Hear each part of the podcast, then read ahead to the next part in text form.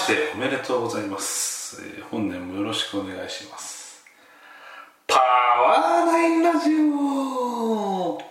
えーこの番組パワーナインゲームズのナインこと3 もうやめたいが、えー好き勝手ことしゃべる、えーお開きの番組ですということで明けましておめでとうございます、えーパワーナインゲームズのラジオ担当3です。はいないです。もうやめたい。このこの名前のくだりやめたい。えー、明けまして明けました。年がね2023年になりました。いかがお過ごしだったでしょうか。2022年をですね振り返るといろんなことがあった年でまあだいぶねあの僕実はそのち簡単なそうい簡単なねデジタルメモを残してるんですよ。毎年起きたこととかねをメモってるやつ。例えばそれがあの まあコロナにかかったとかさそういうレベルのものとかあとまあゲームマーケットでどのゲームを出したどのタイトルを出したのが何月何年何年っていう行を作ってそこに何月何何月何みたいに書いてるんですけどえっとなんで一応ね22年2022年はゲームをまあちょっと手作り感あふれるゲームですけど3作出したりとかあとコロナにかかったりとか。あと僕はあの今年帯状疱疹にもかかったりとかしてて。なんでねあのすっごい書くトピック多かった年なんですよね。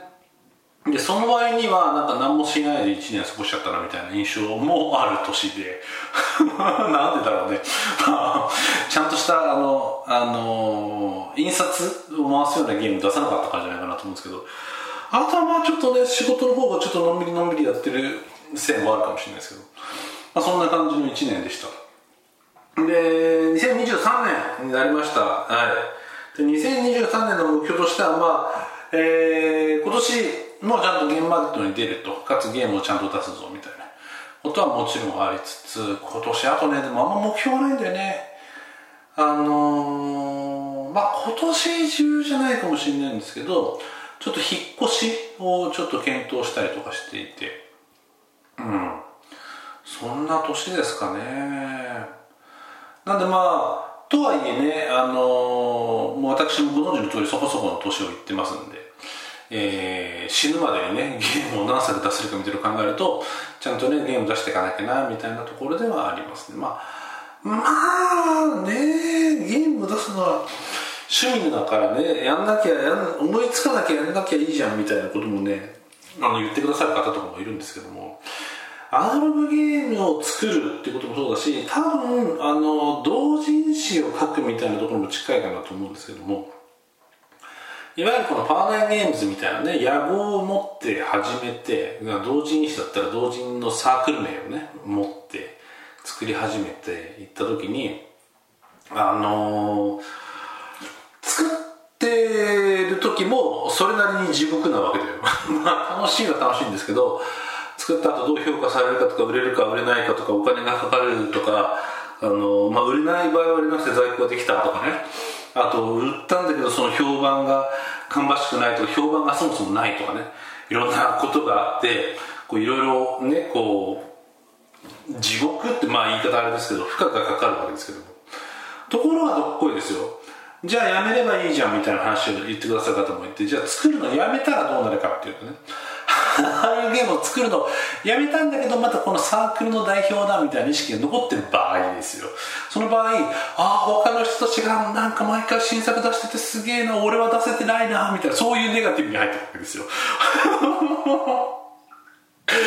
いやもうねそのなんだろうね。メンタルとしてアナログゲームを作る人だよって自分を定義してしまった後においては、えー作って地獄を見るか作らないで地獄を見るかの差みたいなね感じにまあなっちゃうなみたいなところがありまして、えー。なのでね皆さんもぜひ作ってみていただいて こっちに誘ってんのかよって 地獄だって言っといて誘ってんのかって感じですけど、まあ、作ってみていただいてそのまあ一作パッてやっておしまいよりは2作目ぐらいまでね頑張ってもらうとこの僕が今言ったような感じのね変な気持ちの地獄に落ちやすいかと思うのでぜひですねこのあの何とも言い難いその作作って考えて作ってわーってなるしで出さないで他の人の作った名作を遊んであーって言うしみたいなあのね煮え切らなさがずっと続くこの無限地獄へようこそっていうのねぜひね。誘うなって話ですけど。リスナーの方でもねあの興味があればやってみたらいいんじゃないかなと思います。つうかまあまあまあリスナーのクリエイターの方多い気がしてるんですけど、まあ、このね、えー、コッパー。あ世界の端っこで適当に喋ってるラジオなんでね。あれですけども。えー、そんな感じのね1年の見通しでございますわ。いやでも本当振り返るとね去年飛びっこ多いんだよね。不思議なもんだよね。うん。今年今年はちょっとそのなぎじゃないけど落ち着く感じになるのかな、まあ、コロナとかもね落ち着くかと思いきやそのねあのもうニュースで出てますけど中国の方ではすごいまたコロナ大流行したりとか。してるみたいだったりしますし、まあ、今年どう転ぶかちょっとよくわかんないですけどね。まああのー、ね僕ら個人でどうこうできる問題じゃない世情。あのウクライナロシアの話であったり。中国がちょっときな臭いみたいな話だったりとかいろいろありますけども。まあまあ日常的にね普通のお仕事の方も黙々黙々というか粛々と対応しつつまあ、えー、こういう趣味のところでね楽しくやれればなと。いうふうに思っておりますよというとこっすなでんでんでえっと、新年一発目で、まあ、もうあの ゲーム作る数の目標とかも言わないんですけど もう言わないんですけどあのー、直近の作品自分の直近作ったゲームについてちょっと喋ってみようかなみたいなのをちょっと思ってますと。というのがえー、っとですねえー、僕がすごい、えー、はずっぱまってしばらく戻ってこれなくなったゲーム「ファクトリオ」というゲームがありまして、えー、とこれスイッチ PC でも出てますしちょっと前に任天堂スイッチでもえー、リリースされた。今先にスイッチって言った。スチームね。スチーム PC のスチームでも出てますし任天堂スイッチでもリリースされたタイトルなんですけどまあそんな高くないお値段は。タイトルで、まあ、体験版があるんでねそれちょっとデモ版触ってみていただければすぐ遊べると思うんですけど。まあこれがねすごいその時間を奪われるタイプのすっごい面白いゲームでして。個人的にはシビライゼーション4以来の超ずっぱまりゲームでしたね。ファクトリーで、まあ、何をやるかっていうと工場自動化ゲームなんですよね。あのアナログゲームボードゲームではあの資源がだんだん増えてるゲームを指して拡大再生産系のゲームって言ったりしますけど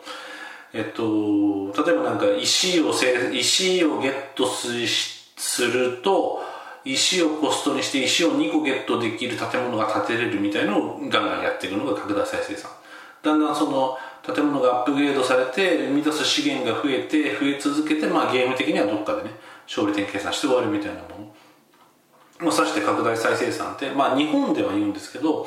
海外のボードゲームジャンルとしては切られてないなんか特定されてないと思うんですよね。拡大再生産って。あんまり言わないはず。はい。でえー、ファクトリオに関しては、まあ、基本的に拡大再生産的な工場の、えー、自動化工場を行うゲーム、まあ、ちょっと何言ってるかよく分かんないかもしれないですけど、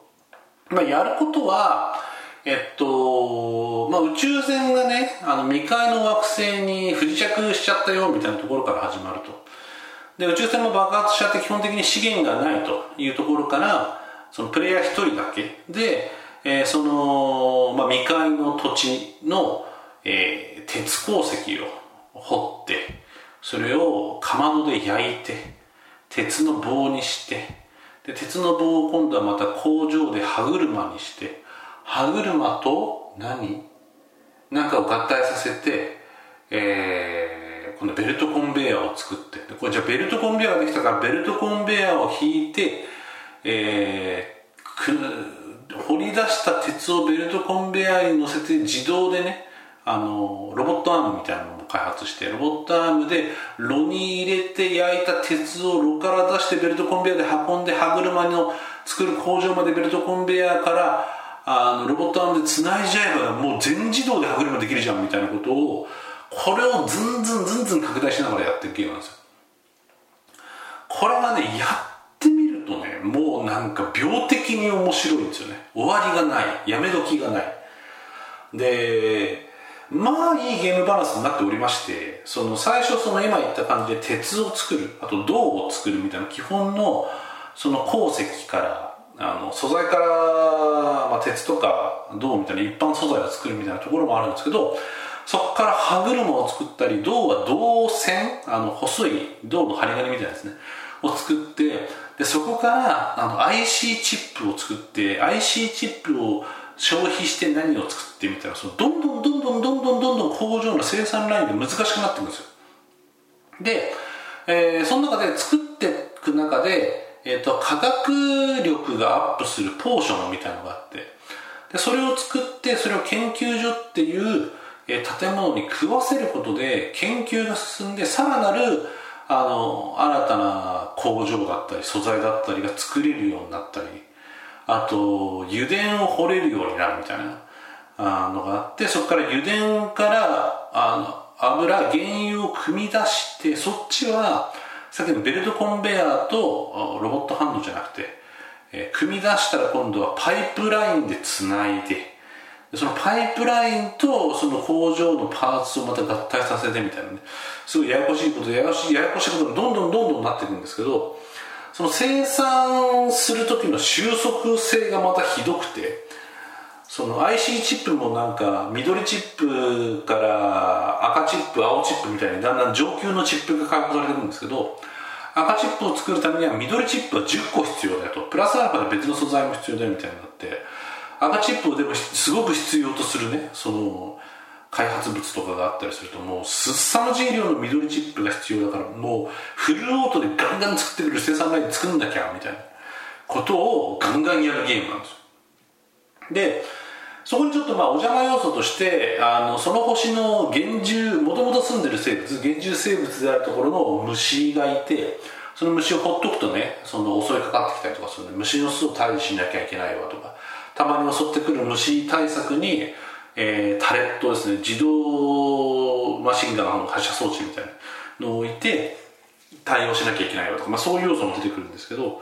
まあ、基本的にはあのー、自動工場をガンガン広く深くでかくしてその望みの素材さらに高次元の素材っていうのをガンガンガンガン組み上げていって、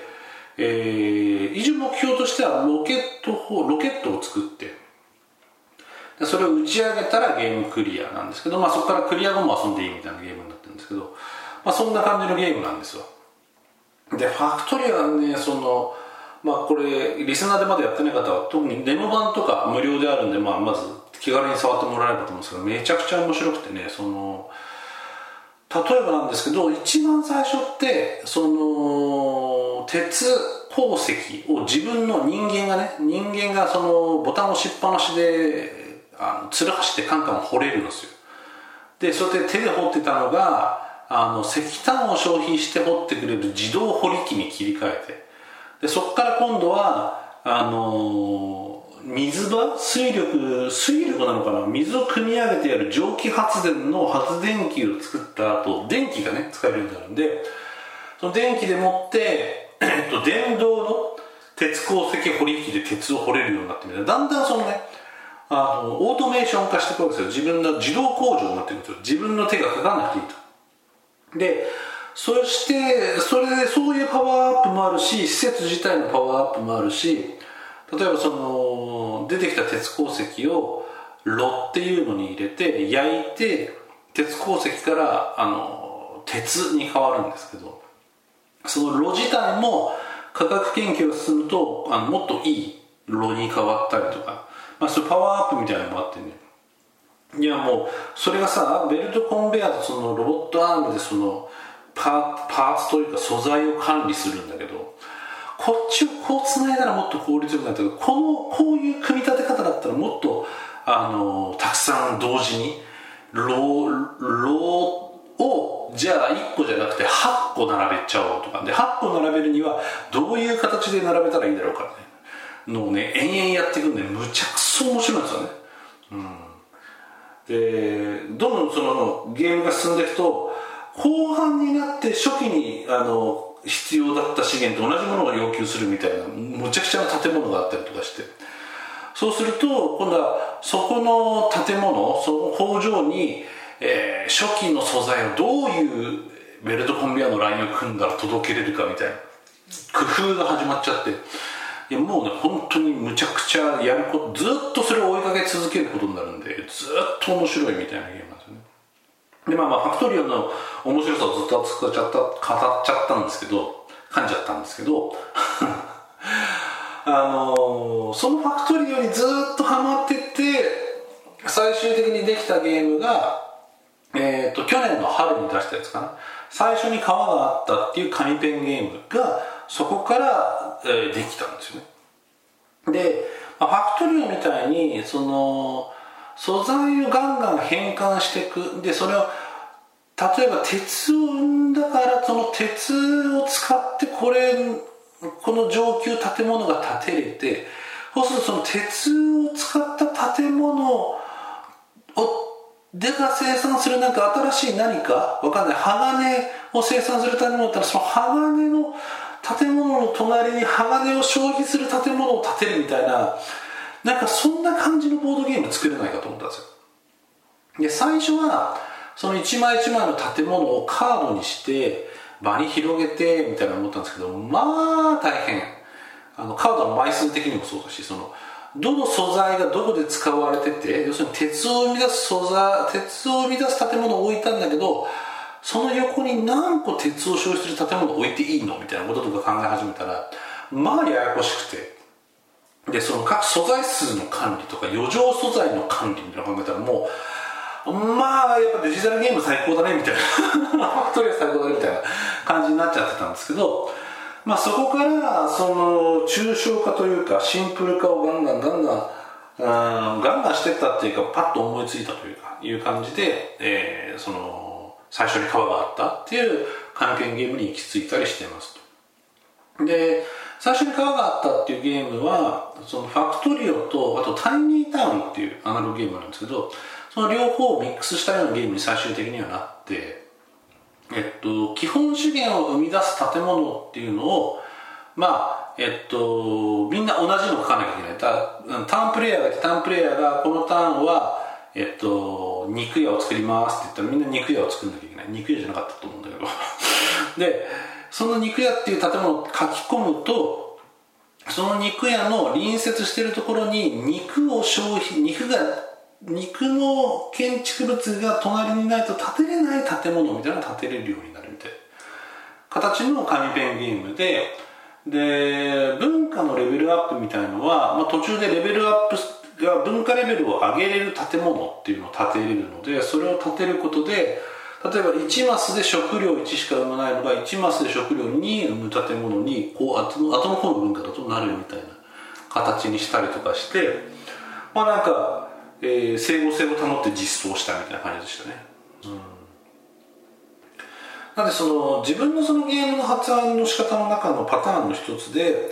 まあ、デジタルゲームをベースにしてそれをその面白さをまあなんかあのいいとこ取りじゃないですけど切り取って提案するみたいなのができないかみたいなことをまあ日々思ったりしてるんですけどファクトリオに関してはその自分はねえー、最初に川があったっていう形のゲームとして切り出してみましたみたいな感じでしたね。うん。でこの発案の仕方はまあまあ面白い発案の仕方その自分が興味あって、えー、ゲームシステムもすごく興味あると気になるし理解するし分解するじゃないですか自動的にね。ファクトリオ自分はその好きでずっとやってたんでファクトリオの仕掛けというかねは理解できてると。なのでその仕掛けを違う切り口で見せるみたいなやり方になるのでまあまあ比較的ゲーム作りやすい作り方かなという気もしてます。でもその一方でちょっとリリースはできてないんですけどあのオートチェスを分解して作ってるゲームに関しては分解じゃなくて、まあ、ほぼそのまま使ってシステム使ってるみたいな感じになっちゃってて、まあ、そこはずっと気にかかってるんですけどまあそれでもいいのかもしれないですけどね。まあそんな感じでそのデジタルゲームもしくは自分の好きになったゲームを追っかけて追っかけて遊びきることでその仕組みを理解してその仕組みを自分なりに再評価再発明まああの歯車の歯車車輪の再発明ってあまり良くない例えとして言われますけど自分なりの再発明としてアナログゲームを作るみたいな手法はありだなと個人的には思ってると、まあ、例えばカタンをさすごい遊びきってカタンを再発明するっつったらまあ面白いゲームできそうな気するじゃんみたいなところではあると。まあもっとあのまあ、よくあるよねって話で言うとハゲタカの餌食をすごく遊んでハゲタカの餌食を再発明しましたみたいなパターンもまあまああると思うんですけど。まあまああると思うんですけどなのでそういうパターンもあるし比較的まあゲームシステムとしてまとまったものが出やすいんじゃないかなみたいな気もしますと、うん、まあ面白いゲームが生まれるのは何でも正義だと思ってるんですけどもあとはあのー、あれですね今今期去年作ったものでいうとやっぱワールドバケーションはちょっと特殊な作り方というか発案の仕方をしたゲームで、えー、ワールドバケーション本当に膨らますビーチボールの地球儀を膨らませてそれをみんなの共通ボードとしてそのボード上で飛行機で移動すると。移動した時にどう表現するかというと、えーマスキングテープですね。細いマステがあってそのマステを貼ると。東京からシアトルに移動したら東京からシアトルまでマスキングテープをピーって貼ると。いうのが移動を表すっていう形の、えー、地球一周旅行ゲームみたいな。やつですね。ワールドパッケージでこれに関してはそのもう案が先にあったんだよな。あの地球儀丸い地球儀にみんなでゲームをしたらどうなるかなみたいなのがあったと。うん。でそこにマスキングテープで表現しようみたいなのももうアイディアとしてはあって。これってすごいリスキーな考え方であの 地球のビーチボールにマスキングテープで表現するゲームを作ろ。う本当にゲームになるの？ってやつですね。でも幸いのことに着地はしたんですけどまあいろいろその途中で紆余曲折というかまあその地球儀上の街をどういうふうにユーザーに認識させるかいっぱい街が書いてあるんですね地球儀の上には。でもその主要都市だけしか使わないのかそれとも全部の都市使えていいのかそれでゲームバランスはどうなのかみたいなこととかね。いうところをどう着地するかとかその地球をじゃあ一周旅行みたいなネタにはしようと思ってたんだけどじゃあどういうスタートゴールでやらせればいいのかと。で地球儀の地球って結構でかいですからえー、34人で遊ぶとしてもそれがそのインタラクションそのお互いのその攻撃じゃないけど邪魔したりとか何らかの付き合いみたいな要素はどうやったら実現するかなみたいなこととか。いうことをまああの発案してる時点では全く考えてないわけですよね。まあいけそうみたいな。多分いけるみたいな感じでもうそのあの時は地球儀もマステも先に買っちゃってたから。いうところですごいかなりのリスキーな作り方でしたね。まあ、先にあのコンポーネント買わなきゃいいだけだと思うんですけどそういうパターンもまあなくはない。であのそこら辺は多少技量が問われるところですね。その今言った要素を最低限実実装というか実現すべき要素として、えー、その要素を満たすゲームシステムであったりゲームルールを、えっと、ひねくり出せるかっていう勝負っていうことですね。でも幸いにしてワールドバケーションまあなかなかうまくいったかなみたいなところで落ちたんですけどまあ良し悪し多少ありつつもっていうぐらいですね。あのー、そういうパターンもまあなくはないかなって。まあ珍しいかな。結構チャレンジングなやり方だと思うんでね。その何？いやリスク高いよね。でもいけると思ったんですよ。いけると思って本人がいけると思えばややりゃいいんですよね。こういうことあのなろう小説読んで俺も書けると思ったらなろう小説書けばいいみたいな話であって そのビーチボールの地球儀でゲーム作れそうマステ貼ればいいじゃんいけそうっつってやってみりゃいいんですよ。まあダメだったらダメでねダメでダメでいいんですよみたいな話なんですけど。まあまあまあまあ。ちょっとそんな感じのアプローチもあると思ってますであと逆に言うと失敗した例もあってマスキングテープをうまく使うゲームを作りたいなと思ってあの紙ペンゲームみたいなもの。でえっと最初に川があったと近いのかな。そのやっぱ、えー、十字に区切られたマスがあってでそこになんか都市とかその建物を書いていくんだけど共通ボードでね。でそこであのマグマが発生したポンペイみたいなイメージ。でそこにマスキングテープがダバーって乗ってきてそれを潰しちゃうみたいな。で最後に生き残った建物が ポイントになるみたいな。ことを考えたんですよ実はね。これあんま言ってない話で。ではいけそうこれいけんじゃないなってまた思ってその1センチ横幅かなぐらいのマスキングテープで安いやつがあったからまたそれもドカッと買ってそのゲームはねお蔵入りになってますね今のとこね。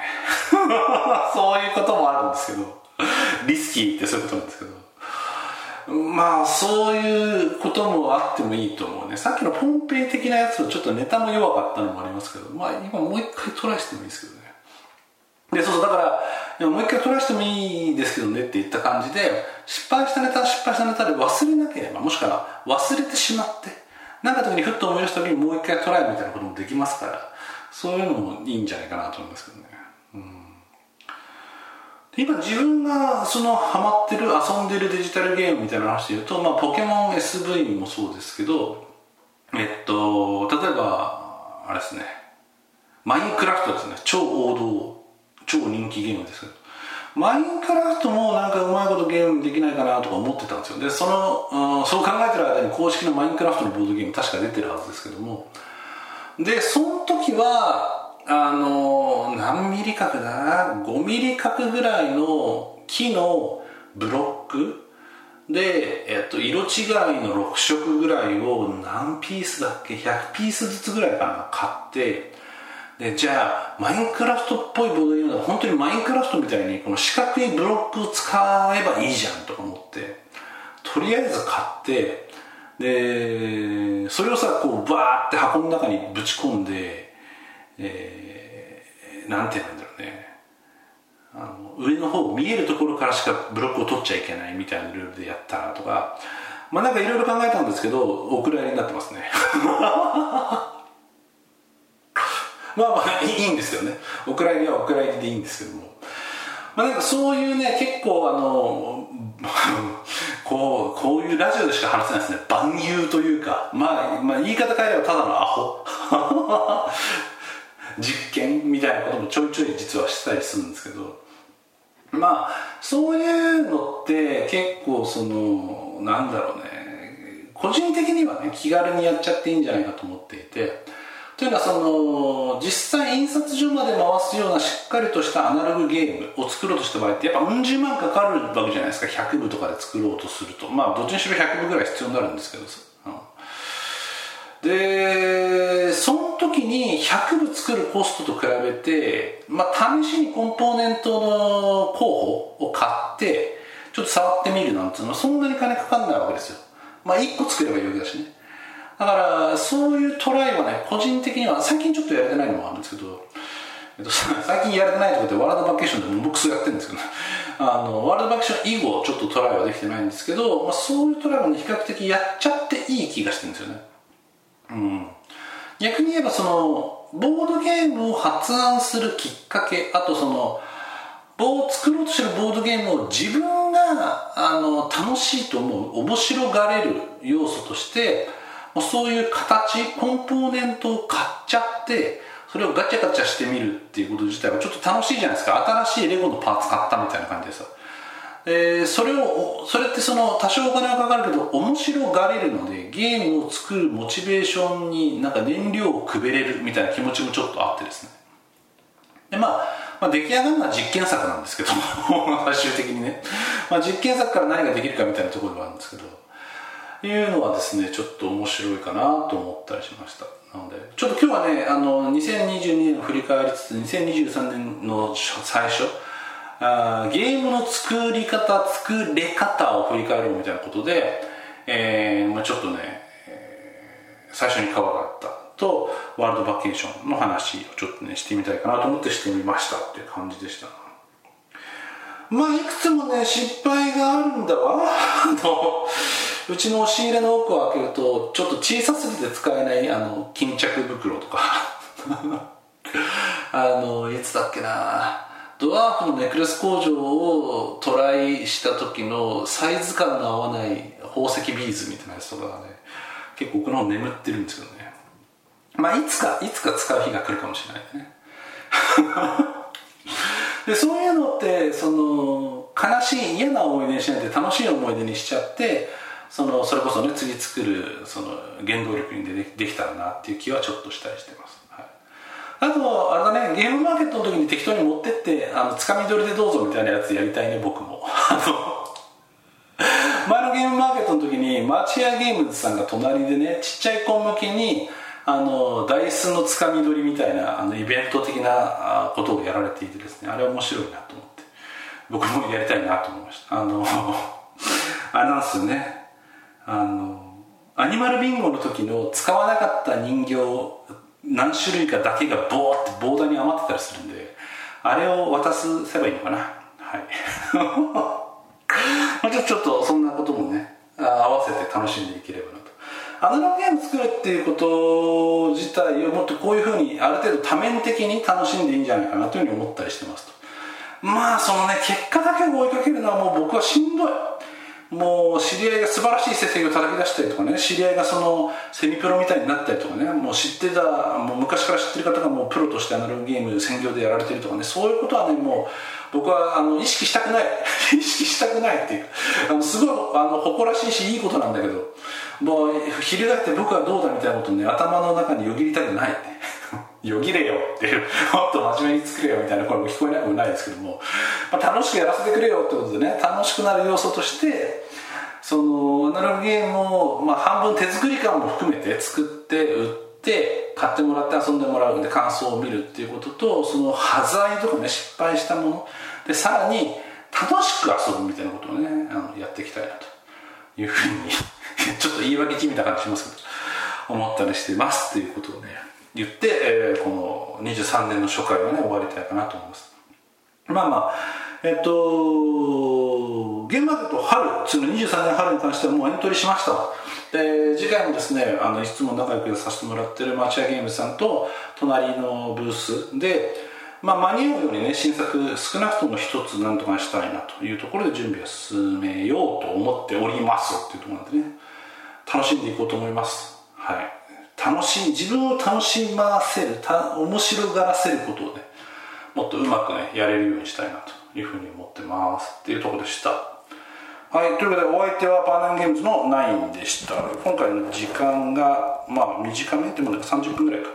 なのでね、えー、皆さんあお耳をお貸しいただきましてありがとうございました。えー、年始一発目ですけどもまあちょっとね前回今までよりはさすがに頻度を上げて喋りたいなと。でまあ次回もできれば過去作のこんな作り方みたいな話とかあとは全くね今日からゲームこんなの作っこんなの面白くないみたいななんか雑談するみたいな。あの なんていうんですか。あの適当なキャッチボールの相手としてこの皆さんをね使わせていただくみたいな形でゲーム作れても面白いかなみたいなふうに思ったりしました。まああのお返事はないんですけどね虚空に喋るだけなんですけどもはい。というねそうそいつもね、えー、お風呂場スタジオでお送りいたしましたと。いうことで、えー、ではまたお会いしましょう。では